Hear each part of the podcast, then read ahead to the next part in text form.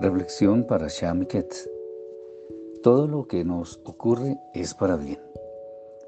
Es muy frecuente la actitud del ser humano en la que reniega por causa de circunstancias que le han sido adversas. La inmediatez en el deseo de que todo vaya bien y rápido es algo tan corriente que parece que el mundo lo hubiera adoptado como forma de vida. Sin embargo, si miráramos con el lente del Creador, al menos si fuera posible, de alguna manera podríamos ver que todo lo que ocurre en el universo tiene un propósito, incluidos todos los mínimos detalles que acontecen en nuestro diario vivir. Nada fue dejado a la casualidad. La inteligencia superior no dejó nada, por pequeño que parezca, al azar.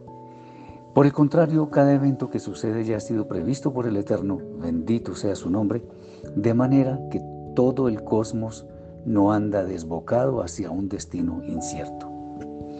Las penurias que tuvo que sufrir Yosef son una muestra clara de lo anteriormente mencionado, que haya sido vendido por sus hermanos, que fuera puesto preso injustamente y que el copero se olvidara de él, son solo momentos que propició el Santo de los Santos para ir moldeando progresivamente el carácter de este hombre.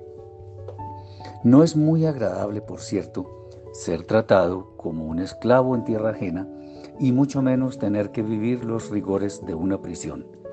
No obstante, en la medida que Joseph entendió que todo ello formaba parte de un plan perfecto, se sometió pacíficamente, esperando el desenlace de cada uno de sus amargos momentos vividos lo que le llevó a ser exaltado como el segundo en el trono después del faraón. Quizá en nuestras, en nuestras vidas no hayamos tenido que soportar circunstancias tan penosas, pero igualmente no hemos vivido siempre en un jardín de rosas. Y el ejemplo de Joseph nos ayuda a comprender muy gráficamente que los instrumentos que ha escogido el Eterno son probados para que su carácter crezca a la estatura que se requiere para que puedan llegar a ser luz a las demás personas. Por ello, sería interesante preguntarnos si las circunstancias adversas que nos ha tocado vivir son demasiado penosas como para que no podamos salir de ellas. Tendríamos que meditar en el hecho de que muy probablemente nuestras vidas no fueron tan difíciles como la de Joseph y ello es suficiente para darnos cuenta que nada de lo que hemos vivido es tan difícil como para que no lo podamos superar. Los instrumentos del cielo son fuertemente probados, pero al final viene la gran recompensa. ¿Quieres ser uno de ellos? Shabbat Shalom.